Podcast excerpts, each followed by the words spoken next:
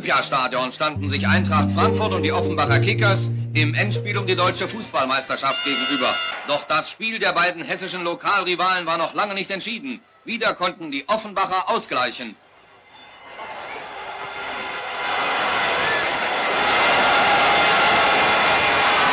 In der zweiten Halbzeit stieg die Spannung im Stadion von Minute zu Minute. Welcher von diesen gleichwertig und meisterlich spielenden Mannschaften würde am Ende der Sieg zufallen? Das letzte und entscheidende Tor für die Frankfurter zum 5 zu 3 war zugleich das schönste.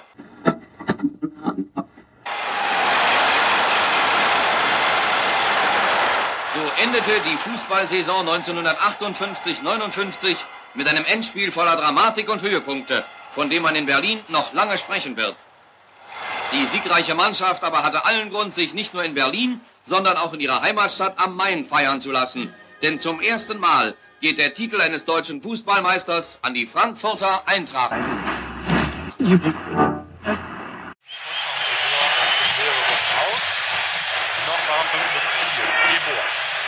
gegen Botz. Und er macht's! Toni für Deutschland, Toni für Deutschland. Wie wäre das schön? Wie wäre das herrlich? Bruder, schlag den Ball lang. Danny da Costa mit dem Befreiungsschlag Richtung Ante Rebic. Rebic, Laufduellsieger gegen Hummels. Rebic ins Tor, ins Tor. 2 zu 1. Gacinovic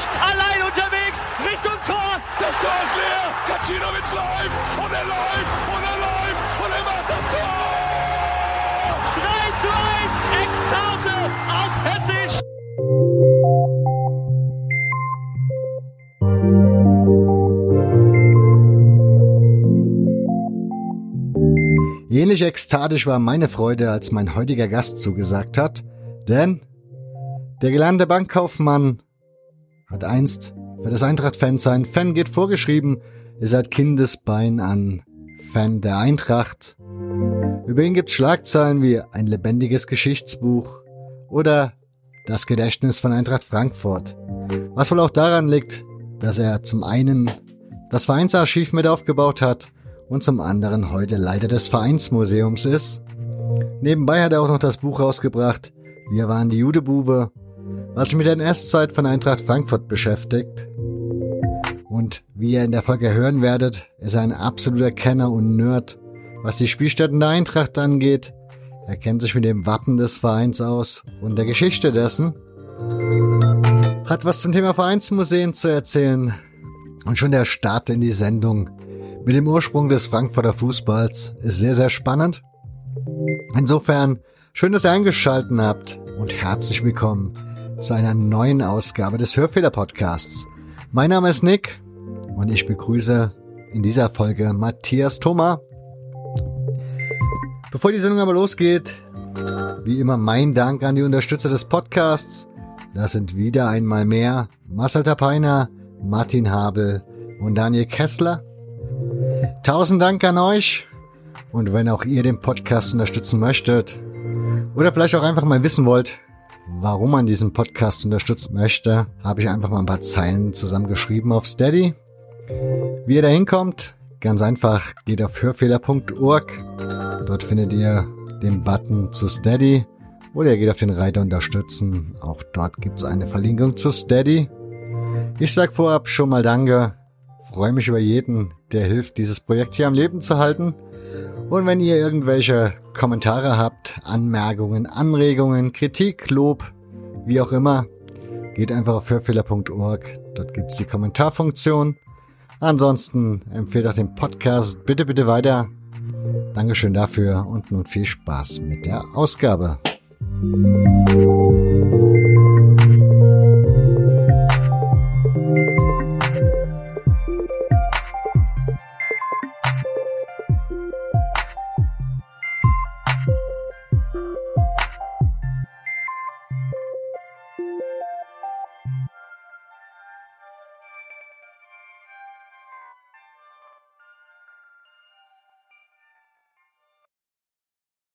Kam der Fußball nach Frankfurt? Och, wie in viele andere große deutsche Städte auch. Man hat erste Vereine gegründet, Anfang der 1890er Jahre. In Frankfurt war das die Germania, die wurde 1893 gegründet, haben hier gekickt, hatten relativ wenig Gegner, mussten also immer rumfahren, um Spiele zu machen. Und als sich immer mehr Leute für den Fußball begeistert haben, ging es dann Ende der 1890er Jahre los, dass Leute ihre eigenen Clubs gegründet haben. Da kam dann auch die Eintracht bei raus. 8. März 1899 wurde die Victoria gegründet. Ähm, kurze Zeit später die Frankfurter Kickers und das sind so die beiden Urzellen der Eintracht. 1899 in Frankfurt auch der FSV Frankfurt gegründet. Also so dieses Jahr 1899 war in Frankfurt ein ganz maßgebliches für die Entstehung von Fußballvereinen.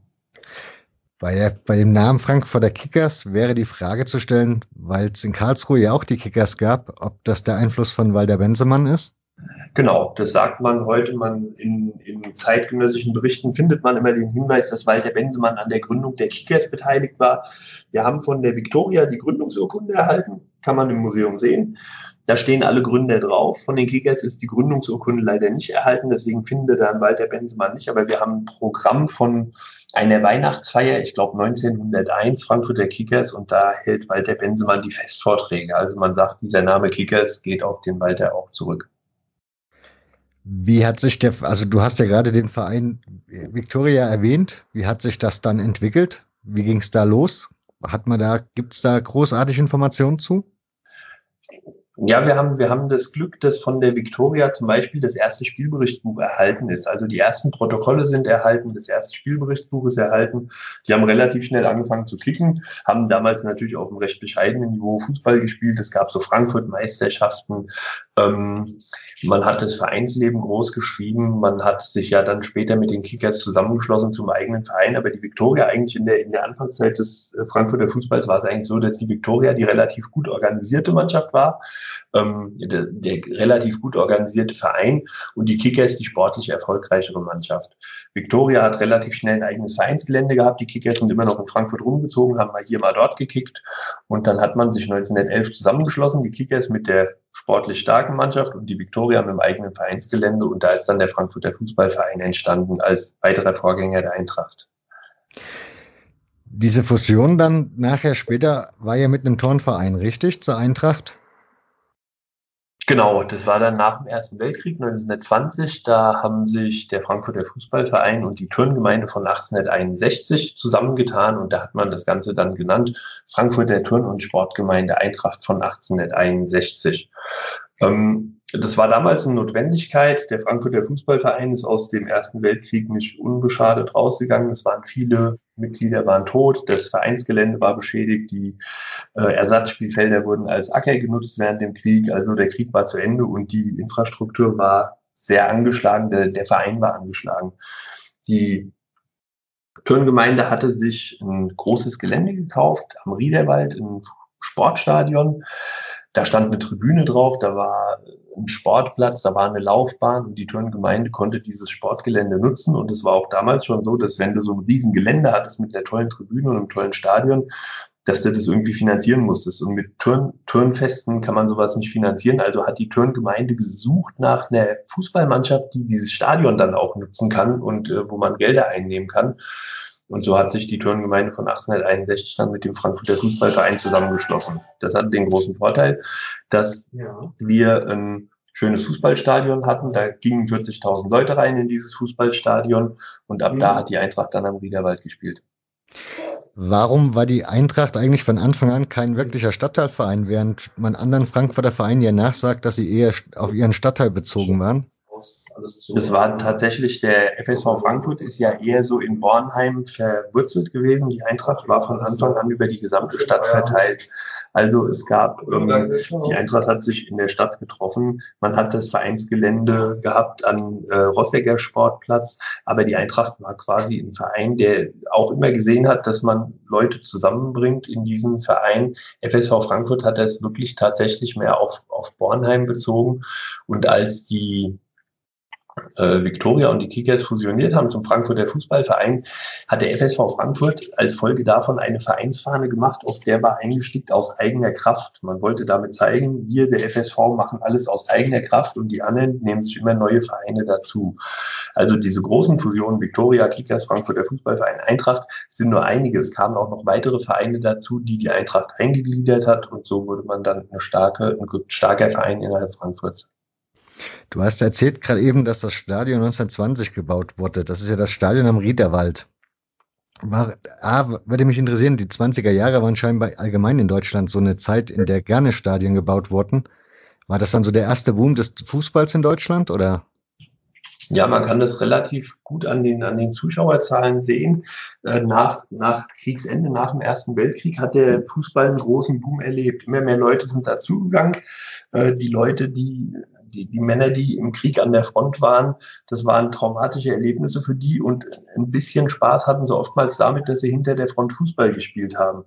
Wer also das Glück hatte, aus dem Krieg zurückzukommen, der hat gesagt, das war eine Riesenkatastrophe, dieser Krieg, aber dieses Fußballspielen hat Spaß gemacht. Also sind viele Leute nach dem Ersten Weltkrieg in die Sportvereine gegangen äh, und man erlebt da einen gewissen Zuschauerboom. Die Eintracht hat das Vereinsgelände genutzt die Zuschauerzahlen gingen hoch und dieses vereinseigene Stadion war damals ja auch das größte Stadion in Frankfurt. Also wenn ein Länderspiel stattfand, 1922 war hier ein Länderspiel Deutschland gegen die Schweiz am Riederwald. Wenn ein Länderspiel stattfand, fand das bei der Eintracht statt. Dieses städtische Stadion, das man heute kennt, das Waldstadion, das gab es damals noch nicht, so dass die größte Sportanlage Frankfurts quasi im Besitz der Eintracht war. Wie konnte sich der Verein dieses Stadion leisten zu bauen? Weil diese Holztribüne, die da stand, ist ja recht, wenn man so die Bilder sich anschaut, ziemlich imposant gestaltet.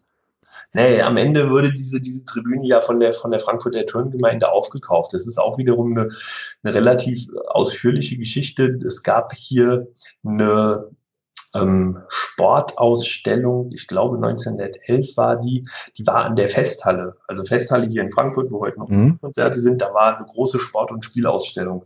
Da wollte man den Sport den Frankfurtern oder den, den Deutschen näher bringen, da waren Fußballspiele, äh, da waren Großveranstaltungen und diese Tribüne hat man an der Festhalle hingebaut. Das war eine Tribüne von der, von der Radrennbahn, da fanden auch äh, Fahrradrennen statt. Die gingen dann auch noch weiter, aber die, die Anwohner an der Festhalle haben sich immer beschwert, dass diese Radrennen so, so laut sind, die Steher, die vorher weggefahren sind. Das war also immer eine Lärmbelästigung und irgendwann musste man die Tribüne an der Festhalle abbauen. Man hat diese Radrennbahn an den Ostpark geschleppt, wollte da wieder Radrennen machen. Das hat sich aber nicht durchgesetzt. Da kam dann auch der Krieg dazwischen. Und so hat die Frankfurter Turngemeinde die Gunst der Stunde genutzt und sich dieses quasi brachliegende Stadion gesichert. Weiß man, warum die Tribüne abgebrannt ist? Die ist ja relativ zackig danach auch abgebrannt. Na, die ist 1936, ist die schöne Holztribüne mhm. abgebrannt. Ähm, ich, ich glaube, es kam nie so ganz raus. Aber das war am Ratsweg, nebendran waren die Gleise, äh, Ostbahnhof war da, da waren viele Bahngleise, da sind äh, Lokomotiven vorbeigefahren. Äh, vermutlich war es Funkenflug. Es gibt da ganz beeindruckende Berichte aus Zeitungen, dass der, der Domwächter hat auf dem Domturm einen Feuerschein in Richtung Riederwald wahrgenommen und da hat dann die Tribüne gebrannt. Und so ist dann quasi diese alte Holztribüne 1936 abgebrannt. Die Eintracht hat dann relativ schnell angefangen, die wieder neu zu bauen. Man hat auch gesagt, okay, das alte ist vergangen, jetzt kommt was Neues. Man hat sie sehr modern wieder gebaut, mit Glas an den Seiten. Es war viel heller, diese Bilder von der alten Tribüne. Das war ja so eine finstere Holztribüne. Äh, man hat die sehr viel moderner wieder aufgebaut. Die wurden 1937 eröffnet mit dem Spiel gegen Fortuna Düsseldorf. Haben wir verloren. Und dann hat man da gespielt bis 1943, bis dann das Stadion bei einem Bombenangriff auf Frankfurt zerstört wurde. Wer hat diese Tribüne damals neu gebaut? Weil ich habe gelesen, dass das im Zweischichtsystem gebaut wurde, was ja da wahrscheinlich schon relativ außergewöhnlich ist, wenn man sich anschaut, wie lange heute Tribünen so gebaut werden. Ja, ja, das wird innerhalb kürzester Zeit gebaut. Äh, welches Unternehmen sie gebaut hat, weiß ich nicht, aber Walter Dietrich, ein Spieler der Eintracht, äh, Schweizer Nationalspieler, war Architekt der Tribüne und man hat sehr damit geworben, dass der Walter Dietrich von der Eintracht nur der Architekt dieser Tribüne ist. Dann würde mich mal interessieren, also der Verein hat ja dann auch so langsam die ersten Erfolge zu feiern gehabt. War ja dann 1938 Gaumeisterschaft Südwest, die man sich geholt hat. Aber bevor wir da hinkommen, weil das würde mich, das ist immer so ein besonderer Aspekt in dem Podcast, ist so die, da ist ja die NS-Zeit eigentlich schon mittendrin. Hat das für den Verein, was, welche Auswirkungen hat das für den Verein gehabt? Weil diese sportlichen Erfolge sind die ne, ein Ergebnis daraus, dass es irgendwie sonderlich gefördert wurde dann bei der Eintracht oder Nee, kann man die- sich das erklären? Die, die großen Erfolge waren eigentlich davor. Also der, der größte Erfolg, den der Verein gehabt hat, das war tatsächlich Mitte der 20er Jahre, wurde dann auch hier 1925 das Waldstadion erbaut, hieß damals noch nur Stadion, 1925 eingeweiht, das Stadion. Erste große Spiel hier im Stadion war das Endspiel um die deutsche Meisterschaft und das hat ausgerechnet der FSV Frankfurt erreicht. FSV hat gegen Nürnberg gespielt, gegen Club mit Heiner Stuhlfraut im Tor. Knapp Mhm. 0 zu- 0 zu 1 verloren nach Verlängerung, aber das war so der größte Erfolg in der Frankfurter Mannschaft, FSV Frankfurt im Endspiel um die deutsche Meisterschaft. Die Eintracht als bürgerlicher Stadtverein, wie wir vorhin schon gesagt haben, hinkte ein bisschen hinterher. Wir haben den FSV dann Ende der 20er Jahre überholt. 1930 wurde die Eintracht erstmals Süddeutscher Meister und 32 stand die Eintracht dann im Endspiel um die deutsche Meisterschaft. Das war in Nürnberg gegen Bayern München und da haben wir 0 zu 2 verloren, was eine Enttäuschung war, aber damit waren wir deutscher Vizemeister und das war so der größte Erfolg bis dato für die Eintracht. Und dann geht aber die NS-Zeit los. Dann geht die NS-Zeit los, genau. Und da Ja. gibt's bei euch ja dieses, dieses, dieses Wort von Judebube. Genau. Und wenn man so liest, hat man ja so eine Ahnung, woher, aber warum kommt überhaupt so diese Bindung? Also warum waren so viele Juden bei der Eintracht aktiv? Lag das an der Stadt Frankfurt? Gab es da außergewöhnlich viele Juden oder? Ja, das lag zum einen bestimmt an der Stadt Frankfurt, die eine große jüdische Gemeinde hat. Es lag aber auch daran, dass die Eintracht viele Sponsoren hatte. Es gab hier eine Hausschuhfabrik, deren Inhaber waren jüdischen Glaubens. Das war die Firma Ikas Schneider. Die haben die Eintracht so ein bisschen unterstützt in vorprofessionellen Fußballzeiten. Die haben die Spieler angestellt. Also man hat gesagt, das ist die größte Hausschuhfabrik Europas, größte Hausschuhfabrik der Welt. Die haben gesagt, wenn ein Spieler zur Eintracht kam, man dürfte Spieler ja noch nicht bezahlen, wir stellen dir einen Schreibtisch hin, du kannst bei uns arbeiten, verdienst bei uns dein Geld und kannst dann quasi bei der Eintracht trainieren. Äh, In diesem Endspiel 32 können wir mittlerweile acht Leute nachweisen, die bei dieser Firma Schneider gearbeitet haben, ohne viel arbeiten zu müssen. Es war quasi eine versteckte Werkself. Firma Schneider war bekannt als Schlappe Schneider, so deswegen hat man zur Eintracht dann auch immer die Schlappe Kicker gesagt, sagt man bis heute manchmal. Schlappe Kicker war ganz, ganz prägsam für die Eintracht. Und die Inhaber der Firma Schneider waren jüdischen Glaubens.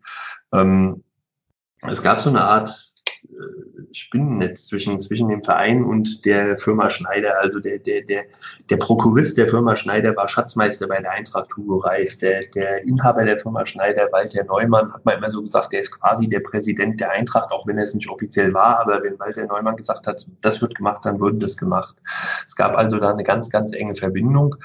Ähm, die Eintracht hat sich schon auch immer an den feineren Orten in Frankfurt getroffen. Also wir, wir waren immer schon an den, an den, den schönen Orten. Wir waren bei den wohlhabenden Leuten. Und der, die Eintracht ist nicht sehr freundlich mit dem FSV umgegangen. Man hat sich ja so ein bisschen eingerichtet. Der FSV als die, der Dorfclub aus Bornheim. Der FSV hat zur Eintracht geschaut, hat gesagt, die Reichen, das sind doch die Juden. Und so hat sich dieses Judenclub-Image dann verfestigt. Ähm, wir hatten viele jüdische Mitglieder, aber die Eintracht war nie ein jüdischer Verein. Also es gab ja auch konfessionelle Vereine, die gab es damals auch schon, christliche Vereine, jüdische Vereine, Arbeitervereine.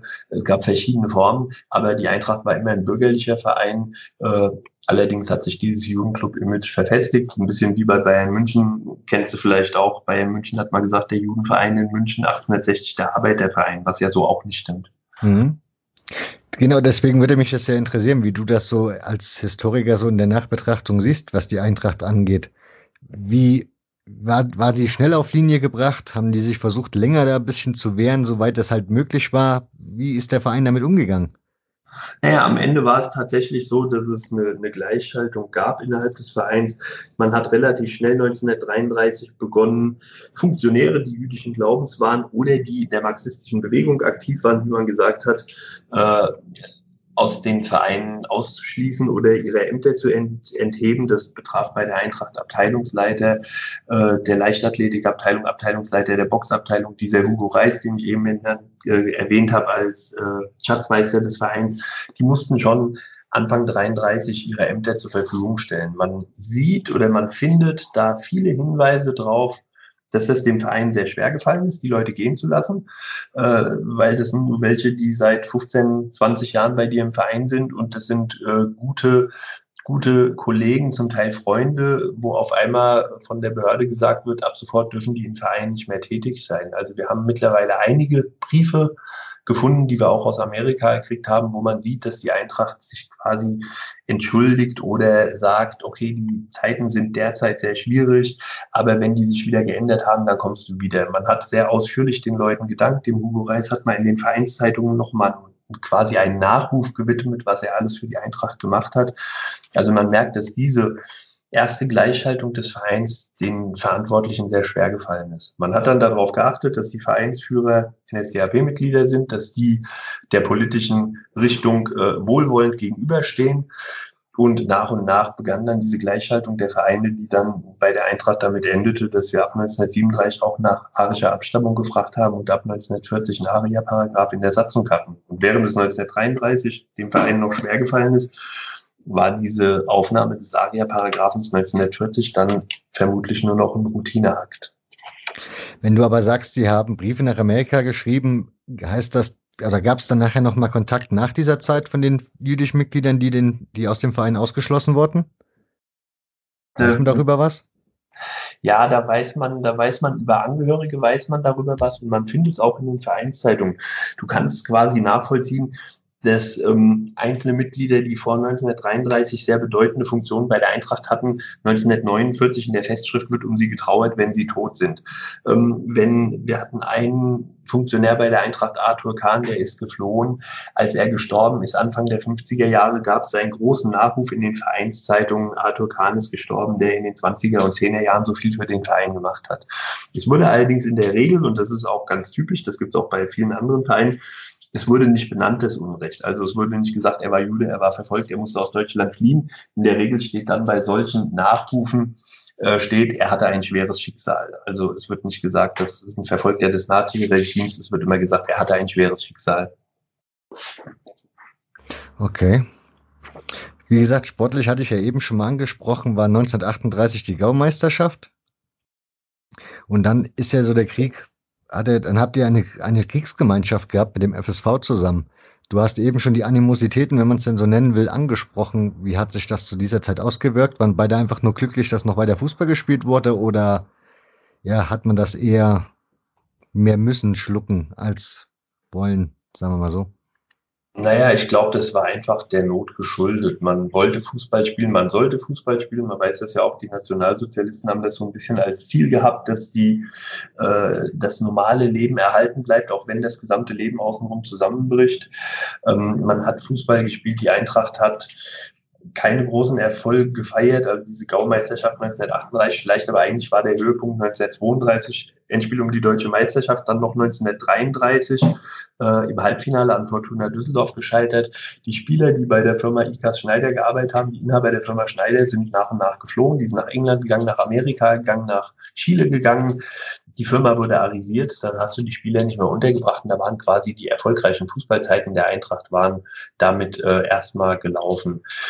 Im Krieg hat man weiter Fußball gespielt. Man hat das Ganze ja relativ äh, vereinfacht. Es gab also ein Wechselsystem, wenn sie eingesetzt waren bei der Wehrmacht äh, in einer anderen Stadt, konnten sie relativ einfach zu dem Verein gehen und sagen, Achtung, ich bin Fußballspieler, dann konnten sie da mitspielen, damit man überhaupt diesen Spielbetrieb aufrechterhalten kann. Die Kader werden viel, viel größer. Ganz viele verschiedene Leute spielen auf einmal für die Eintracht. Das Niveau hat natürlich nachgelassen. Und als das auch nicht mehr funktioniert hat, hat man kleinere Mannschaften gemacht und ganz, ganz am Ende dann diese Kriegssportgemeinschaft mit dem FSV Frankfurt, damit man überhaupt noch spielen konnte. Weitere, das Weitere ist ja der Riederwald gewesen. Der ist ja völlig zerstört gewesen. Schon während dem Krieg ist er ja scheinbar komplett zerbombt worden. Ja. Wie ging es da weiter? Ich meine, das war die vereinseigene Anlage. Wenn man hätte Fußball spielen wollen, dann ja dort. Ja, also die Eintracht hat am, am Riederwald immer gespielt und dann bei den Oktoberangriffen 1943 hinten, also Riederwald war ja im Osten Frankfurts, da war das Industriegebiet, da war der Ostbahnhof, da haben die Alliierten natürlich äh, versucht, die Industrie zu zerstören und die, die Wege zu zerstören, ähm, die Transportwege. Da ist der Riederwald 1943 zerstört worden. Der, die Stadt hat relativ schnell dieses, dieses Gelände, das zerstörte Vereinsgelände der Eintracht als Schuttplatz dann genutzt. Die Eintracht hat noch Briefe geschrieben, dass sie den Riederwald erhalten wollen, aber das war nicht mehr möglich. Man hat dann wieder am äh, Rossegger Platz gespielt, einem Platz, der aus der quasi Eintracht Jugend noch stammt. In den Anfangsjahren der Eintracht war das so eines der ersten Stadien, das man hatte. Man hat beim FSV dann auch gespielt nach dem Krieg. Man hat bei Rot-Weiß Frankfurt gespielt. Also die Eintracht ist eigentlich nach dem Krieg relativ äh, durch Frankfurt gezogen und hat mal hier, mal dort gespielt, äh, bis man dann 1952 wieder das neue Vereinsgelände am neuen Riederwald dann einweihen konnte. Das heißt, man hat die ersten Jahre erstmal wieder damit zu tun gehabt, seine Heimat aufzu, also eine neue Heimat zu finden und dann den entsprechend wieder aufzubauen. Genau, man hat, man hat gesagt, wir wollen wieder an den Riederwald gehen. Dieses, dieses, dieser Begriff, der jetzt ja langsam verloren geht, weil da die Fußballer nicht mehr sind. Aber man hat immer gesagt, die Riederwälder. Man hat immer damit geworben, hier, ihr könnt uns doch das Gelände nicht wegnehmen. Wir sind der ganzen Welt bekannt als die Riederwälder. Aber es war nun geografisch recht glücklich gelegen und die Stadt hat da die Trümmerverwertungsgesellschaft hingebaut. Das gab es ja in vielen großen deutschen Städten, wo Industrieanlagen hingebaut wurden, die die Trümmer zerschreddert haben und neue Steine gebaut haben, die wurden gleich wieder in die Stadt gefahren, da wurden die Häuser wieder mit aufgebaut. Und in Frankfurt ist diese Trümmerverwertungsgesellschaft direkt am Riederwald entstanden. Also viele dieser 50er Jahre Bauten, mit denen wir heute hier gar nicht mehr so zufrieden sind in Frankfurt, sind die Steine am Riederwald produziert worden. Dann wäre meine nächste Frage, das Riederwaldstadion, wir haben ja gerade festgestellt, musste ja woanders gebaut werden. Ja. Nichtsdestotrotz wurde der Name ja scheinbar mitgeführt oder zumindest hat er sich irgendwie erhalten. War das dann auf Betreiben der Eintracht, weil du sagst, wir waren als Riederwälder bekannt, dass man dann nochmal Wert drauf gelegt hat, diesen Namen mitzunehmen oder ist es einfach nur so der Volksmund, der es halt nicht vergessen hat, sondern der es einfach weiter so genannt hat? Naja, die Eintracht hat halt versucht, wieder auf das Gelände zu kommen. Die Stadt hat das abgelehnt. Das hat nicht funktioniert. Also hat man sich um neues Gelände bemüht. Dann hat man ein paar Kilometer weiter, also sogar ein paar, paar hundert Meter weiter, hat man neues Vereinsgelände gekriegt, wo man das neue Stadion bauen durfte. Äh, das ging Ende der 40er Jahre los, 1952 wurde es eingeweiht. Und in Erinnerung an den alten Riederwald hat man das auch wieder neue Riederwald genannt, hieß dann auch Riederwaldstadion, obwohl das ganz genau genommen im Stadtteil Seckbach liegt, aber es heißt dann auch oder hieß dann auch wieder Riederwald. Gab es da eigentlich Unterstützung von der Stadt in dem Falle, als das Stadion wieder neu aufgebaut wurde? Weil das erste war ja eigentlich in Vereinshänden, wenn ich das so richtig habe. Genau, das erste Stadion war in Vereinshänden und das war ja quasi kriegszerstört. Es gab Unterstützung von der Stadt, aber trotzdem musste die Eintracht die Tribüne zum Beispiel neu bauen und das war für den Verein, der ja nun auch 1945 äh, wieder anfangen musste, eine, eine große Herausforderung, diese Tribüne zu finanzieren und aufzubauen. Das hat sich auch gezogen bis äh, zur deutschen Meisterschaft 1959. Also so richtig fertig war dieses Riederwaldstadion vielleicht zwei, drei Jahre vor Gründung der Bundesliga. Und Gründung der Bundesliga hat dann die Eintracht äh, beschlossen, ins Waldstadion zu wechseln zu den Spielen. Und da ging es dann auch schon wieder ein bisschen bergab mit diesem wunderschönen Stadion, das ja zeitweise 40.000 Leute Kapazität hatte. Aus dieser Zeit stammt auch der Flutlicht Cup. Genau. Weil ihr hattet eine Flutlichtanlage dort. Und dieser Flutlichtcup muss ein ziemlich spannendes, äh, spannender Event gewesen sein, den die Eintracht ja auch einmal gewonnen hat und auch das relativ kurios. Ja, also man hat dieses Stadion in Riederwald hat man 52 eröffnet, da fanden dann die Spiele statt. Die Eintracht war da mächtig stolz, wir waren schon immer sehr innovativ. Man hat eine freitragende Spannbetonkonstruktion gebaut, was hieß, dass du keine Pfosten mehr hast, die das Dach tragen. Du hast also ein freitragendes Dach gehabt und konntest das ganze Spiel verfolgen. Dann hat die Eintracht da ihre Spiele gemacht. Endrundenspiele um die deutsche Meisterschaft wurden auch damals schon im Stadion hier im Stadtwald äh, stattfinden gelassen, weil die Kapazität größer war. Aber der, der Ligabetrieb fand am Riederwald statt. Man hat immer auch nach Möglichkeiten gesucht, Geld zu verdienen. So ein Oberligaspiel damals, da kamen ja nur nicht 40.000 Leute, zum Oberligaspiel kamen 12.000, 13.000. Also hat man irgendwann gesehen, wir müssen neue Sachen machen. Es kam dieses Flutlicht auf. Man hat Freundschaftsspiele gemacht unter Flutlicht. Da gab es mal ein Spiel gegen FC Kaiserslautern, damals deutscher Meister, da waren über 40.000 Leute da. Die Leute haben das Stadion gestürmt, nur um zu sehen, wie man nachts Fußball spielen kann. DFB hat dann relativ schnell erkannt, damit kann man was machen. Es wurde ein Flutlichtpokal ausgelobt. Alle Mannschaften, die Flutlicht haben, haben den ausgespielt. Und das ist so eine, eine kuriose Geschichte unseres Vereinslebens.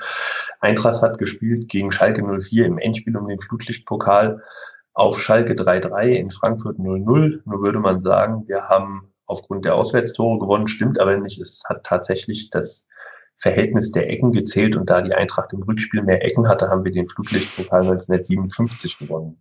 Woraufhin Schalke 04 Protest eingelegt hat, das ging dann hin und her und irgendwann 58 hat der DFB einfach gesagt, Schluss jetzt Eintracht des Flutlichtpokalsieger 57. Einer der großen Erfolge unseres Vereins. Steht bestimmt auf dem Briefkopf. Nee, sollte man mal wieder draufnehmen. 1959 war die erste deutsche Meisterschaft. Genau, da wurde der Flutlichtpokal auch noch ausgespielt, aber da hat es dann schon nicht mehr so interessiert. Also das war 57, war das was Neues, Flutlichtpokal, da kamen auch richtig viele Leute, haben sich das angeschaut. 58 wurde ja auch noch ausgespielt, ich glaube, da haben sogar Kickers auch noch gewonnen. 59 hat das schon keinen mehr interessiert, weil dann Flutlicht schon so selbstverständlich war, dass die Leute da einfach hingegangen sind. Ähm, ja, aber 1959 haben wir ja dann auch die deutsche Meisterschaft gewonnen. Auch schön. Ja, vor allen Dingen gegen einen interessanten Gegner. Also ich vermute mal, das ist ja bestimmt eine Meisterschaft, die vergisst man in Frankfurt nie. Von daher kannst du ein bisschen was über diese Meisterschaft erzählen? Ja, und ist die, ist die auch der Anfang der Rivalität oder ist die Rivalität schon immer da, weil die Städte halt einfach so nah beieinander liegen? Also wir vergessen sie natürlich nicht, weil es die einzige war bis heute. Ähm, aber es gab natürlich da eine große Rivalität zu Kickers Offenbach und seinem Endspielgegner. Ähm, Vielleicht ist das so ein bisschen der Startschuss der, der Fan-Rivalität auch, weil eigentlich bis dato war Derby war das Spiel gegen FSV Frankfurt. Derbys, die, die wilden Spiele waren gegen den FSV Frankfurt. Nur ist der FSV Frankfurt kurz vor der Meisterschaft der Eintracht abgestiegen aus der Oberliga. Diese Derbys gab es nicht mehr.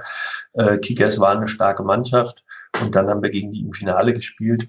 Wir haben 5-3 gewonnen und das war vielleicht so ein bisschen dann der Startschuss für die Rivalität zu Kickers Offenbach. Die haben dann mal behauptet, der Elfmeter zum 3 zu 2 wäre kein Elfmeter gewesen, was Blödsinn ist. Wir haben es nochmal dem Schiedsrichter gezeigt, der hat gesagt, natürlich, es war ein Elfmeter. Ähm, es gab dann noch vier Jahre später die Gründung der Bundesliga, wo die Eintracht reinkam. Die Kickers wurden nicht berücksichtigt und da ging es dann so in Offenbach los, dass man gesagt hat, die Eintracht wird bevorteilt. Und da ging diese Rivalität vermutlich los. Ähm, aber ansonsten war dieses Endspiel in, Offenbach, äh, in Berlin gegen Offenbach natürlich für die Eintracht eine ganz wichtige Sache. Auch für die Kickers war es ein wichtiges Spiel. Gab da so einige personelle Sachen, die es interessant gemacht haben. Der Trainer Paul Oswald war eigentlich Kickers-Trainer. Der war schon mal bei der Eintracht 1932, als wir im Endspiel waren. Dann hat er bei Kickers Offenbach als Trainer gearbeitet.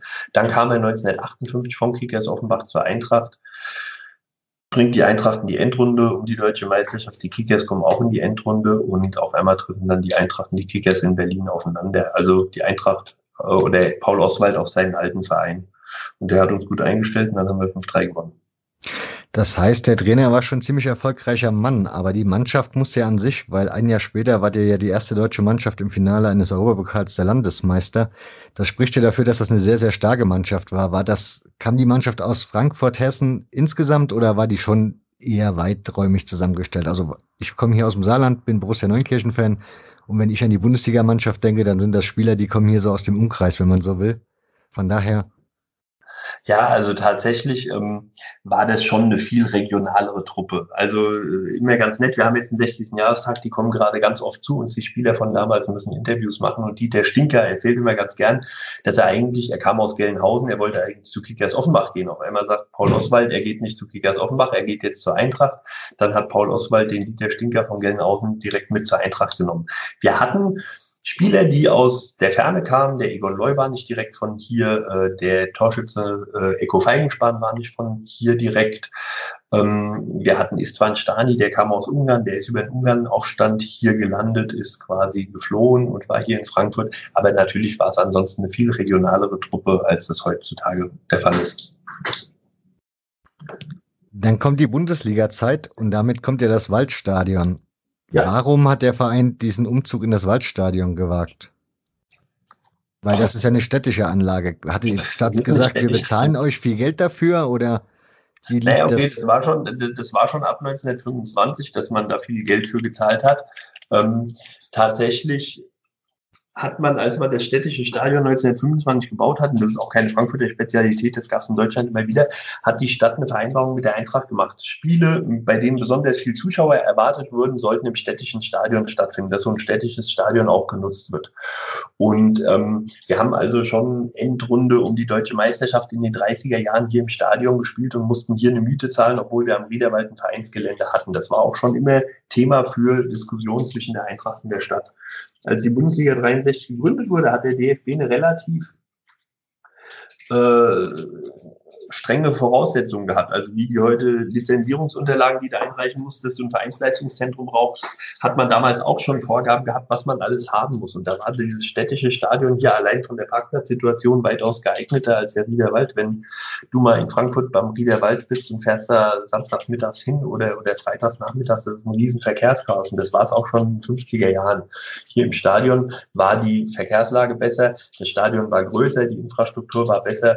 Ähm, die Flutlichtanlage war dann mittlerweile hier besser. Statt Frankfurt hat der Eintracht auch 1959 eine Flutlichtanlage hingestellt für diese Europapokalspiele, die wir gespielt haben, 59, 60. Und so war es dann eine logische Konsequenz, dass die Eintracht zu den Spielen hierher gegangen ist. Wobei die Spieler und die Offiziellen immer wieder sagen, das kriegt man heute auch mit, das war für sie schon immer so ein bisschen Fremdkörper. Du hast fünfmal die Woche, dreimal die Woche, viermal die Woche am Riederwald trainiert und am Spieltag musste dann alles hierher ins Stadion geschleppt werden, die Trikots und alles musste hierher gefahren werden. Für ein Zeug war Toni Hübler war es ein großer Aufwand und für die Spieler war es jetzt auch nicht die direkte Heimat, die waren lieber am Riederwald. Das Vereinsgelände Riederwald ist ja letzten Endes auch immer das Vereinsgelände geblieben. Also Geschäftsstelle etc. pp. war ja scheinbar noch jahrzehntelang dort zu finden. Also genau. Hat der Verein nie darüber nachgedacht zu sagen, die, wir machen das Waldstadion zu unserer Heimat, dass wir da halt mal heimisch werden? Naja, diese, diese, diese große Fußball-Euphorie ist jetzt ja auch eher eine, eine Sache, die, die neu ist, dass, dass das so groß ist. Es war ja bis, bis bis in die 90er Jahre war das ja ein Verein, die Eintracht mit 5000 Mitgliedern, da waren nicht besonders viele Mitarbeiter, da gab es ein Präsidium, da gab es in der Geschäftsstelle 10, 12, 15 Mitarbeiter. Mittlerweile diese Kapitalgesellschaften, die können sich das, die würdest du am Riederwald gar nicht unterbringen. Aber damals ging das noch, das Training fand da statt. Du konntest hier nicht jedes Training machen, das war einfach nicht zu machen und deswegen war das dann noch in Ordnung für den Verein, dass da das Trainingsgelände war. Es war natürlich auch eine Verbindung, die heute immer mal wieder be beklagt wird bei uns.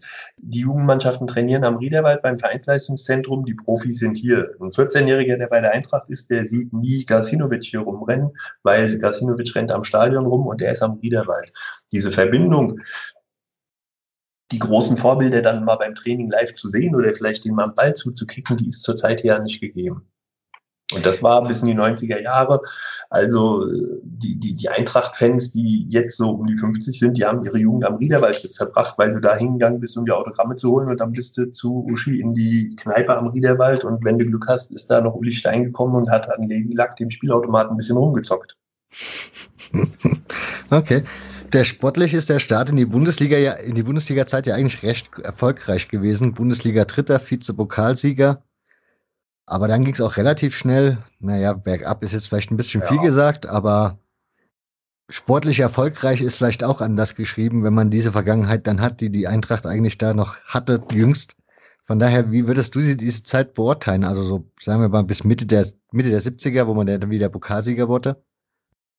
Ach naja, das war schon für die Eintracht war das schon ein großer Erfolg, bei in der Bundesliga berücksichtigt zu sein und gleich die erste Saison Tabellendritter. Also das ist ja quasi die Bronzemedaille der Bundesliga. Das war schon ein großer Erfolg, was man viel viel wichtiger genommen hat als dieses Pokalfinale. Das kann man sich heute gar nicht vorstellen, aber irgendwie die Eintracht stand 1964 im Pokalfinale in Stuttgart gegen 1860 München. Und wir haben am Tag nach dem Pokalfinale ist die Mannschaft zu einer großen Reise geflogen. Nur war eine Affenhitze, die waren alle geimpft worden. Und außerdem sagen die Spieler selbst heute, da wollte sich keiner verletzen, weil jeder wollte diese tolle Reise durch die Welt mitmachen. Also hat man dieses Pokalfinale 1964 relativ hergeschenkt, hat halt gegen 1860 München verloren, hat das aber überhaupt nicht übel genommen. Also das war für die Eintracht keine Katastrophe, dass man das DFB-Pokalfinale verloren hat, weil das damals noch nicht so groß gezählt hat. Und in der Zeit hat man die Eintracht, wir waren ja schon immer sehr selbstbewusst, äh, man, man man hat, wenn, wenn du mal alte Eintrachtler fragst, sagen, die Eintracht war eine Reisemannschaft. Wir haben es jetzt eben kurz vergessen, müssen wir noch drüber reden. Eintracht im Europapokalfinale 1960 gegen Real Madrid. Mhm. Wir waren die erste deutsche Mannschaft in so einem Europapokalfinale, haben 7-3 verloren. Aber das war, das hat Maßstäbe gesetzt im deutschen Fußball. Eine deutsche Mannschaft im Finale, 127.000 Zuschauer, die spielen gegen die Stefano und äh, Puschkas. Also die Eintracht war damals in aller Munde. Und die Eintracht hat auch so ein bisschen von diesem weißen Ballett äh, mitgekriegt von Real Madrid äh, international. Die, die, die Mannschaften haben gesagt, kommt bei uns vorbei zum Freundschaftsspiel. Wenn ihr heute oder wenn man heute alte Eintrachtler fragt, dann sagen die, die Eintracht ist eine Reisemannschaft. Also am Ende war es wichtiger, als in der Bundesliga gegen Neuenkirchen zu spielen, eine tolle Reise im Sommer zu machen. Und da hat die Eintracht Weltreisen gemacht. Wir sind durch Südafrika gefahren. Also die Eintracht war in der ganzen Welt unterwegs. Und wenn du dir heute mal eine Liste anschaust, wir waren quasi auf allen Kontinenten, bis auf in der Antarktis. Überall hat die Eintracht mal gekickt. Und äh, Borussia Neuenkirchen, das ist ganz nett, äh, auch immer ein, ein Running Gag bei uns. Wir haben dann ja in der Bundesliga gegen Borussia Neuenkirchen gespielt und da gibt es ein Spielankündigungsplakat, ich schicke es dir gerne mal zu, da haben wir Borussia falsch geschrieben. Das haben wir mit zwei R geschrieben. B-O-R-R-U-S-S-I-A. Das wäre sehr nett, wenn du mir das mal zuschickst. Das, das habe ich nämlich nicht gesehen. Äh, haben wir euren Namen noch falsch geschrieben. okay, ähm, wenn man bei Wikipedia dann so weiterguckt, steht zwischen den Jahren 1978 bis 94 beinahe Abstiege und beinahe Meisterschaften oben drüber. Das ist die, die Diva vom Main, oder? Die Zeit. Genau. Also ich meine, man hat sich dann in der Bundesliga etabliert. Wir waren immer dick dabei. Wir haben 70er Jahre zweimal DFB-Pokal gewonnen, 74 und 75. Da hat er auch schon jetzt einen Stellenwert gehabt, dass das ein Riesending war. Zweifach Pokalsieger. Dann hat die Eintracht 1980 einen Europapokal gewonnen gegen Borussia Mönchengladbach damals, UEFA Cup. Ähm, und 81 nochmal ein DFB-Pokal, so dass wir dann mittlerweile eine ganze Menge auf dem Briefkopf hatten. Da konnte auch der Flutlichtpokal rausfliegen mittlerweile. Dann hat die Eintracht aber sich auch ein bisschen übernommen. A hatte man dieses Vereinsgelände am Riederwald, das hochmarode war. Äh, mittlerweile, man hat es wirklich die, diese ganzen Einnahmen bis zur deutschen Meisterschaft, Europapokalfinale, hat man immer in den Riederwald reingesteckt, hat da viel gebaut. Dann wurde die Bundesliga gegründet, dann ist die Eintracht hierher gegangen, seitdem hat man am Riederwald nicht mehr viel gemacht. Also das Vereinsgelände hat immer mehr abgenommen.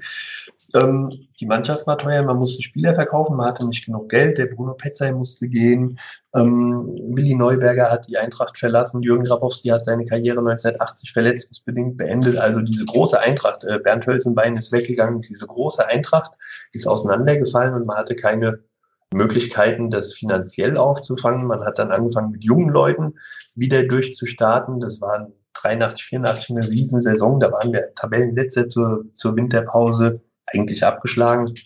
Haben dann noch die Kurve gekriegt und der Dietrich Weise, Trainer, mit, mit, mit ganz vielen jungen Spielern, Armin Kratz, Thomas Berthold, ähm, Thomas Kroth, hat die Eintrachts Relegationsspiel in Duisburg gewonnen, 5 zu 0. Und dann hat man wieder eine große Zukunft vorausgesagt, hat man gesagt, das sind die Stars von morgen, die Eintracht, die wird Meister, wenn man die Mannschaft zusammenhalten kann mit diesen tollen Spielern.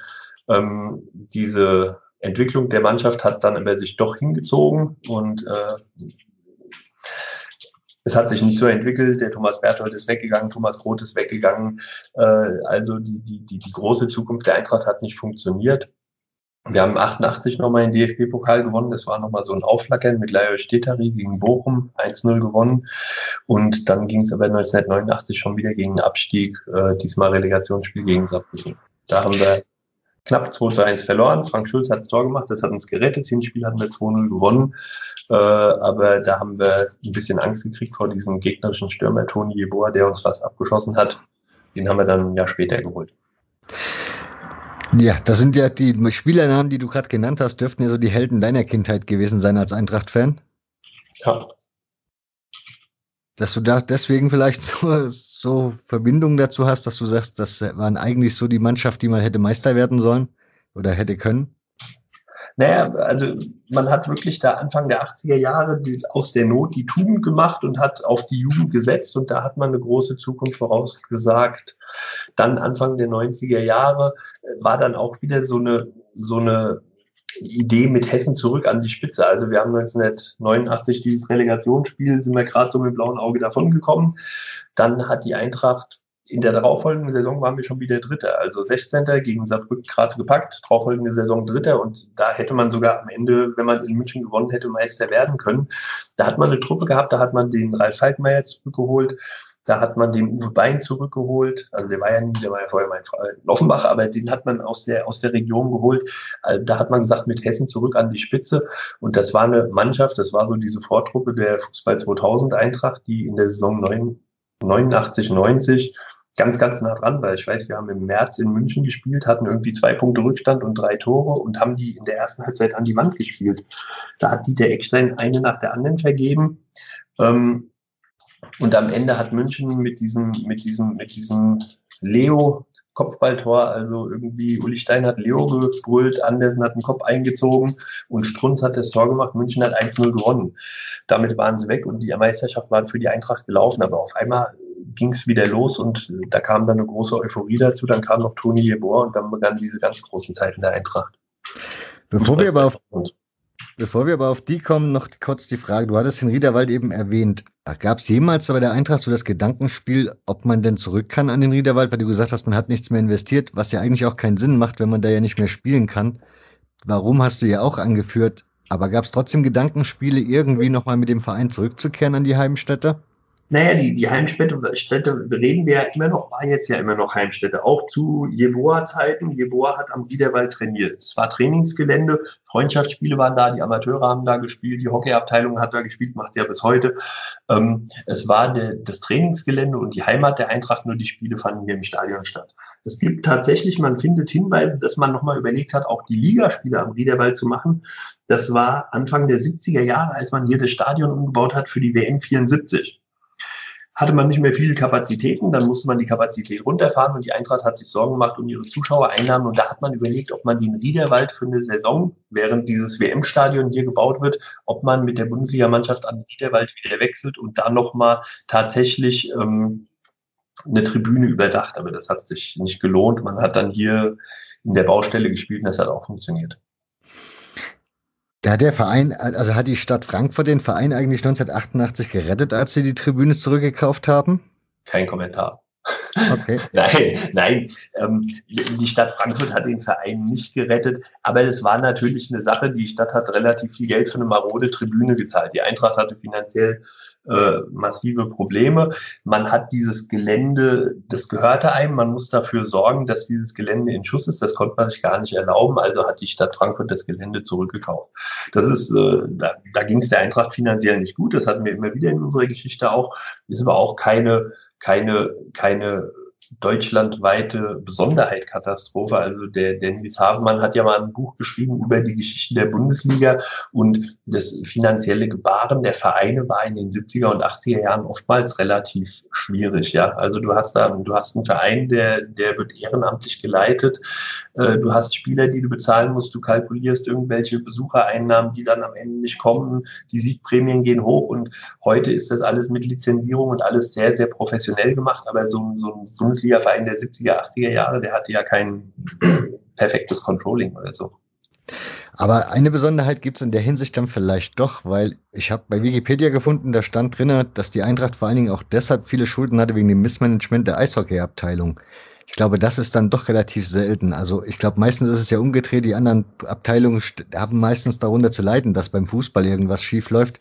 In dem Falle war es ja dann ein bisschen andersrum. Sind das die Frankfurter Löwen, die man, also die man heute als Frankfurter Löwen kennt, oder ja. Weil die Eintracht das Eishockey habe ich noch nie gehört. Immer, das wurde immer mal, aber ich meine, das ist auch Vereinspolitik, die man auch, glaube ich, jetzt, äh, das würde zu weit führen, das kann man auch jetzt so nicht, nicht, nicht genau analysieren. Es wurde immer gesagt, dass der Eishockey den Fußball sehr viel Geld kostet. Die Fußballer müssen Millionen in den Eishockey reinstecken. Die Eintracht hat eine Eishockeyabteilung 1960 aufgemacht. Hier in der Radrennbahn am Stadion war eine Schlittschuhfläche. Eishockey war anerkannt. Das hat den Leuten gefallen. Die sind da hingegangen.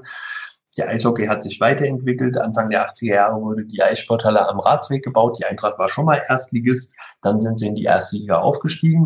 Nur haben natürlich Eishockey-Stars auch Geld gekostet und die Zuschauereinnahmen sind da nicht so hoch, weil diese Halle ist mit 6000 Leuten voll. Äh, die Halle war immer voll. Es war eine Riesenatmosphäre. Viele, viele Eintrachtler schwärmen von dieser Atmosphäre am Ratsweg in der, in der Eissporthalle. Ähm, und die Eishockey-Eintracht hat halt immer mal wieder tatsächlich mit Verlust geendet. Bei Jahreshauptversammlung wurde das dann aber auch immer wieder politisch ausge, ausgeschlachtet. Der Eishockey kostet uns so und so viel, das Eishockey kostet uns so und so viel. Ähm, ich glaube jetzt, man kann nicht sagen, dass das Eishockey verhindert hat, dass die Eintracht äh, eine größere Fußballkarriere gemacht hat. Das war sicher nicht. Hat die Eintracht noch eine Eishockey-Abteilung?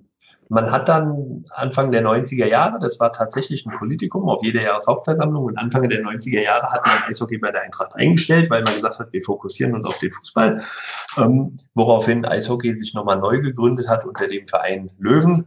Und die Löwen sind dann quasi der neue Verein, ähm, Eintracht hat noch eine Eissportabteilung gehabt, aber keine Eishockeyabteilung mehr. Man hat jetzt Anfang der 2000er Jahre wieder eine Eishockeyabteilung gegründet bei der Eintracht. Die spielen jetzt wieder, aber nicht hochklassig, also nicht in der, in der obersten Liga, aber es gibt wieder Eintracht Eishockey. Und es gibt auch viele Fans, die sich dafür interessieren. Also dieses, diese Eishockey-Begeisterung, damals freitags in die Eissporthalle, samstags zur Eintracht, also auch die, die die, die Fans waren oftmals die gleichen. Wenn du dir mal anschaust, wenn Eintracht Eishockey gespielt hat, die Fahnen, die da hingen, die Fanclubs, da waren viele, viele, gab eine große Schnittmenge zwischen Fußballfans und Eishockeyfans. Die sind freitags zum Eishockey, samstags ins Stadion äh, und hatten dann gleich zwei Sportevents am Wochenende. Jetzt kommen wir jetzt bei Meisterschaft dass die Frage aufhört, ich habe bei dir gelesen, 88 den Pokalsieg konntest du leider nicht gucken oder durftest du nicht gucken, wie auch immer das dazu zustande kam. War dann 92 das Spiel in Rostock wenigstens? Konntest du da anwesend sein? Ja, ja ich war 88 zu jung, da durfte ich nicht hinfahren. Ähm, aber 92 war, war ich in Rostock war ich gewesen, ja. Kannst du mir beschreiben, wie der Tag so war und wie es dir da so ging? Naja, ich meine, das war für die Eintracht, war das am Ende eine, eine, eine, nachhaltig blöder, katastrophaler Tag, ja. Man hat gedacht, man wird Meister. Man hat es relativ ähm, professionell angegangen, die Einladung war angeschrieben. Man hat auch, glaube ich, sicher den Eindruck, also man hatte das, das Gefühl, man hat es verdient, Meister zu werden. Wir haben den schönsten Fußball gespielt, wir waren die offensivste Mannschaft. Äh, die letzten Spiele hatten wir alle gewonnen, lediglich das vorletzte gegen Werder Bremen, da hätten wir gewinnen müssen, dann wäre es noch ein bisschen einfacher geworden. Da haben wir nur 2-2 gespielt, da hat man gemerkt, die Nervosität geht los. Und dann waren sie einfach in, in Rostock so aufgeregt, äh, haben ein bisschen Pech gehabt noch mit dieser Schiedsrichterentscheidung, also ein bisschen viel Pech mit dieser Schiedsrichterentscheidung, keinen Elfmeter zu geben. Dann noch gegen Pfosten geschossen, Edgar Schmidt, und damit war es gelaufen. Ähm, Stuttgart wurde ja dann Meister, war auch dann in der ersten Champions League-Saison war Stuttgart, sonst wären wir das gewesen. Dortmund wurde Zweiter, die Eintracht war nur Dritter. Und am Ende hat das schon den Verein so ein bisschen insofern Substanz gekostet, als dass man gesagt hat, okay, jetzt hat es nicht geklappt, im nächsten Jahr machen wir es. Und das kann man sich ganz gut anschauen. In den folgenden Jahren hat die Eintracht relativ viel investiert, in Spieler investiert, in Trainer investiert. Das weißt du auch, wenn du eine gute Mannschaft hast, in der ersten Saison spielen die zusammen, in der nächsten Saison wird das Gehaltsgefüge ein bisschen angehoben und in der nächsten Saison geht es noch ein bisschen hoch. Die Mannschaft wurde also sehr teuer, es wurden teure Spieler geholt, es wurden teure Trainer verpflichtet, um jetzt endlich sich abzuholen, was man verdient hat. Diese Meisterschaft, die in Rostock nicht geklappt hat und gleichzeitig ist ein sportlicher Niedergang eingetreten, auch ein finanzieller, äh, den man, den man nicht, nicht genug berücksichtigt hat. Ja. 94 haben wir noch im Europapokal gespielt, 95 haben wir uns nur noch für den E-Cup qualifiziert und 96 sind wir abgestiegen. Dann ging es ganz rasant. Das erklärt das wunderbar. Eine andere Frage ist ja wieder das Stadion. Das war ja zu der Zeit, kam das ja dann auch so wieder auf. Anfang der 90er gab es ja auch den Wunsch, das Stadion wieder umzubauen. Und da hat man wohl den relativ bekannten oder sehr bekannten Architekten Albert Speer beauftragt, sich da mal ein paar Gedanken drum zu machen. Hat man ja, habe ich mal so gefunden auf Wikipedia. Wenn die Info falsch ist, dann sag, wenn du davon nichts weißt. Dann brauche ich die Frage nicht weiter stellen. Ansonsten hätte mich jetzt interessiert, ob es da ein Modell gab, was man sich angucken hätte können. Ja, das ist ja auch keine, ähm, keine Frankfurter Spezialität, diese WM 74 Stadien, ob das nur Gelsenkirchen ist oder Hamburg ist, die wurden für die WM 74 gebaut und dann hat man gesagt, cooles Stadion spätestens Ende der 80er Jahre, Anfang der 90er Jahre war bei all, fast all diesen Stadien auf einmal der Gedanke, oh, die sind nicht mehr zeitgemäß. 30.000 Stehplätze, 30.000 Sitzplätze, 15.000 überdachte. Man hat nur aus Dortmund gesehen ein reines Fußballstadion. Man, die Fans, die damals ja auch immer noch nach England gefahren sind, um sich Atmosphäre anzuschauen, haben gesagt, wir wollen reine Fußballstadien. Also diese Ideen, das Stadion neu zu bauen, die gab es natürlich ab Anfang der 90er Jahre. Da gab es verschiedene Modelle, es gab verschiedene Ideen hier in Frankfurt, was alles gebaut werden sollte, vom, von einem Superdome bis, äh, also ganz, ganz verschiedene Stadien. Was relativ schnell dabei war, waren die Fans, die gesagt haben, wir wollen Stehplätze erhalten.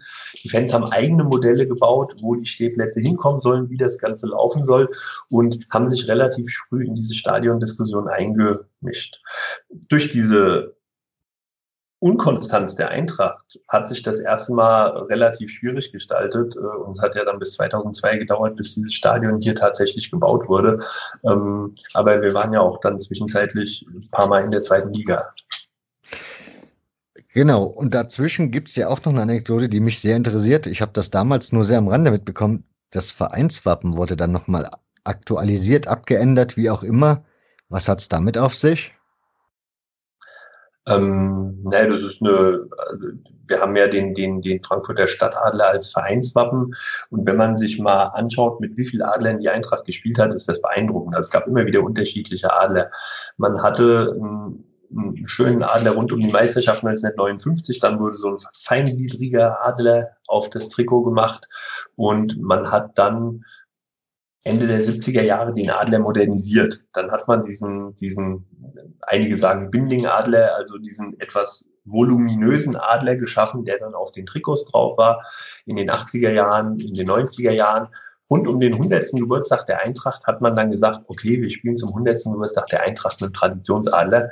Also hat man einen alten Adler wieder rausgeholt und hat den wieder genommen und dann ist dieser äh, voluminöse Adler abgelöst worden durch den Traditionsadler. Mittlerweile ist das schon wieder 20 Jahre her und unsere jungen Fans sagen, wir wollen wieder den Traditionsadler und meinen damit diesen Adler, der irgendwie von 80 bis 1999 gelaufen ist, den wollen sie wieder als Traditionsadler. Also es ist immer ein Wechsel und die Eintracht hat das auch ins Merchandise aufgenommen beim Pokalfinal 2018. Das Aufwärmtrikot war mit diesem 88er Adler, weil wir auch 88 den Pokal damit gewonnen haben ähm, und der wird bei den Fans auch, den, den mögen die auch. Das heißt, dieser, diese, dieser Entschluss, dass der Rote Adler wieder draufkommt, das war vom Verein selbst? Also da gab es keine Initiative irgendwie von Mitgliedern oder so? Nee, also ich meine, die, die, die Eintracht-Fans waren schon immer sehr traditionsbewusst und haben auch viel rund um den 100. Geburtstag der Eintracht gemacht. Also ganz viele Sachen kommen ja aus der Fanszene bei der Eintracht. Wir haben ja eine, eine sehr aktive Fanszene und man kann das auch viel auf die Zeit nach dem Abstieg zurückzuführen führen. Als, als der Verein in ein Loch gefallen ist, wir waren in unserem Selbstverständnis immer eine, eine äh, in der höchsten deutschen Liga, 96 steigt die Eintracht ab und spielt auf einmal in der zweiten Liga äh, nicht, mehr, nicht mehr gegen Bayern, sondern gegen VfL Oldenburg. Da haben sich die Fans sehr engagiert und haben viele, viele Sachen gemacht, um, um die Eintracht zu unterstützen. Man hatte natürlich auch die, die Möglichkeit, also diese, diese Anfänge des Internets, die ersten Internetseiten der Eintracht wurden von Fans gemacht. Äh, die Gründung der Fan- und Förderabteilung wurde in dieser Zeit vorangetrieben. Wir müssen die Fans reinbringen, die Fans müssen den Verein unterstützen. Das Museum, das wir heute haben, wurde damals von Fans angefangen, wurden, angefangen Sachen zu sammeln. Ähm, die, die Ultras haben sich 1997 gegründet, also auch in der Zeit, als wir in der zweiten Liga waren. Und äh, wenn man mal ein, oder Fußballer fragt, die heute so um die 50 sind, äh, in den 80er Jahren ist man nicht gern nach Frankfurt gefahren, da war nicht viel los. Das war eine relativ maue Sache. Riesenstadion, 25.000 Leute, nicht viel los. Mittlerweile ist ja hier eine Riesenatmosphäre. Da hat sich sehr viel geändert und da ging viel in den 90er Jahren los nach dem Abstieg, als die Fans da auch viele Vakuum vorgefunden haben und da experimentieren konnten und Sachen starten konnten.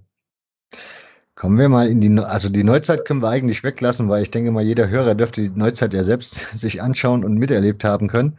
Von daher kommen wir mal nochmal zurück zu deinem Museum, weil das würde mich sehr interessieren. Das ist ja auch etwas, was irgendwie gefühlt erst in den letzten Jahren so eine gewisse Standing bekommen hat. So mein Eindruck von außen. Wie war das bei der Eintracht? Also musstest du da viel drum kämpfen, dass das dann mal ein richtiges Museum wurde? Und ab wann war der Zeitpunkt, wo der Verein gesagt hat, jetzt unterstützen wir das Projekt? Naja, es gab ja dann 2000, 2002, wie wir schon gesagt haben, man hat gesagt, man braucht ein neues Stadion. Das ist nicht mehr zeitgemäß, dieses alte Stadion. 2002 wurde ja angefangen, dieses neue Stadion hier zu bauen. Letztlich nicht wegen der Eintracht, die 2002 auch immer noch ein hoch, hoch, hoher Wackelkandidat war. Es wurde gebaut wegen der WM 2006. Ähm, viele Stadien wurden da gebaut und diese Stadien, die für die WM 2006 gebaut wurden, hatten eine ganz andere Infrastruktur mit viel mehr Räumlichkeiten innen drin. Früher gab es einen Erfrischungsraum, einen VIP-Raum und Umkleidekabinen. Mittlerweile sind diese Stadien ja äh, ganz massiv ausgebaut. Wir hatten hier in Frankfurt das Glück, dass es zwei Presseräume gab die waren für dieses eine Land, fürs andere Land, wo die Journalisten drin saßen. Und nach der WM wurden diese beiden Presseräume erstmal so als ZBV-Räume genutzt. Die Eintracht hat sich beide Räume gesichert. Der eine wurde zum Fanshop, der andere wurde zum Museum, so dass wir das große Privileg haben, im, im Stadion ein Museum zu haben. Das ist mittlerweile nicht mehr das Größte. Also es war nie das Größte, aber wir waren immer mittendrin. Mittlerweile gibt es Vereine, die haben weitaus mehr Platz. Ähm, wir haben 430 Quadratmeter. Das ist nicht viel gerade angesichts der Riesengeschichte und der vielen Sachen, die jetzt auch dazukommen. Äh, Pokalliga 2018, Europapokal-Halbfinale. Wir kriegen ja ganz viele Sachen dazu. Also 430 Quadratmeter ist eigentlich zu wenig. Auf der anderen Seite gibt es ganz, ganz viele Vereine, die haben nicht mal dieses Privileg, weil in den Stadien überhaupt kein Platz ist. Also es gibt mittlerweile in Deutschland sechs, sieben Museen in Stadien, aber es gibt immer noch große Vereine, die haben eine Riesengeschichte. Hannover 96, VfB Stuttgart, die haben gar kein, kein Museum im Stadion.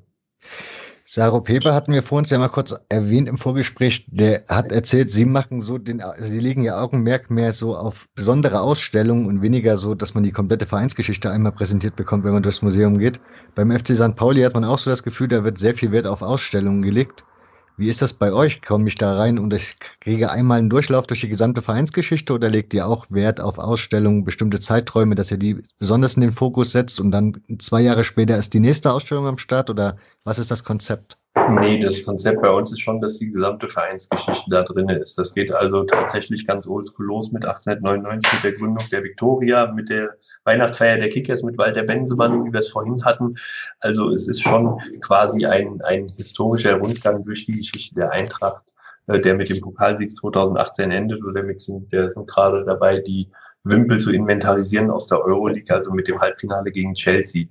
Ähm, wir haben auch anfangs Sonderausstellungen gemacht, allerdings reicht uns da tatsächlich der Platz nicht, weil wenn du in unserem Foyer, wir haben ein großes Foyer, wenn du das äh, schön machst mit, mit Vitrinen, wir haben viele Veranstaltungen, also wir haben einen richtigen Veranstaltungskalender, dreimal im Monat haben wir irgendeine Abendveranstaltung, dann musst du alles wieder zur Seite packen, um die Stühle hinzukriegen. Wir müssen manchmal bestuhlen für 60, 70, 80 Leute und dann ist das relativ schwierig, da nochmal eine Sonderausstellung unterzubekommen. Ihr habt ja jetzt in der Europa Europapokalsaison gegen Benfica gespielt und wenn man nach Lissabon fährt, die haben ja extra ihr Museum als Neubau da stehen, neben dem Stadion sozusagen, aber auf dem Gelände. Wäre das so etwas, wo du dann hättest gerne gesagt, hier, Herr Fischer, schau dir das mal an. Da das wäre so mein reden. Wunsch. Nein, also ich war tatsächlich da, ich habe mir das angeschaut, die Kollegen haben mich ähm, mal durch das Benfica-Museum geführt und das ist halt wirklich, das ist eine andere Liga. Das ist mit deutschem, deutscher Fußballhistorie überhaupt nicht zu vergleichen. Wir hatten bei der Eintracht schon 2013 die Möglichkeit, da haben wir in Porto gespielt, beim FC Porto, da war ich im Porto-Museum. Auch das ist nicht zu vergleichen mit einem deutschen Vereinsmuseum und auch nicht mit dem Deutschen Fußballmuseum in Dortmund. Das sind solche mächtigen Bauten. Ähm, das Benfica Museum, wir haben uns das Archiv angeschaut, wir haben uns die Bibliothek angeschaut von Benfica, wir haben uns den, äh, den Raum der Restauratoren angeschaut. Also ich kenne keinen deutschen Verein, der einen Restaurator anstellt und Benfica hat drei Restauratoren. Äh, das ist schon, das ist schon eine ganz, ganz andere Liga. Wie begründest du das, dass die so einen Schwerpunkt darauf legen? Ich meine, vom Geld her sind die ja jetzt nicht besser ausgestattet wie deutsche Bundesliga-Vereine. Nee, sie haben uns dann auch irgendwann gesagt, dass die Eintracht ja Favoriten im Spiel wäre. Das war, wir haben uns ja auch dann durchgesetzt. Aber tatsächlich war ja Benfica wohl lange Zeit der größte Verein der Welt. Und äh, das ist schon so ein, äh, Benfica hat eine, hat eine Wochenzeitung, die geben eine Wochenzeitung raus. Also das ist schon gesellschaftlich nochmal eine ganz andere Liga, als das hier in Deutschland war. Mittlerweile kommen wir da dran in Deutschland. Mittlerweile, die Eintracht hat auch 75.000 Mitglieder. Äh, die Eintracht ist mittlerweile in Frankfurt auch eine gesellschaftlich hoch anerkannte Institution. Das haben aber diese beiden Vereine in Portugal, Benfica und Porto, auch schon vor 70, 80 Jahren gehabt. Äh, und deswegen ist da die Erinnerungskultur einfach größer. Bei einem anderen portugiesischen Verein ist das auch nicht so sehr. Aber Benfica ist nur wirklich äh, schwer beeindruckend. Dankeschön, Matthias, für deine Zeit, die du dir genommen hast, um mir Rede und Antwort zu stehen. Dankeschön. Gerne.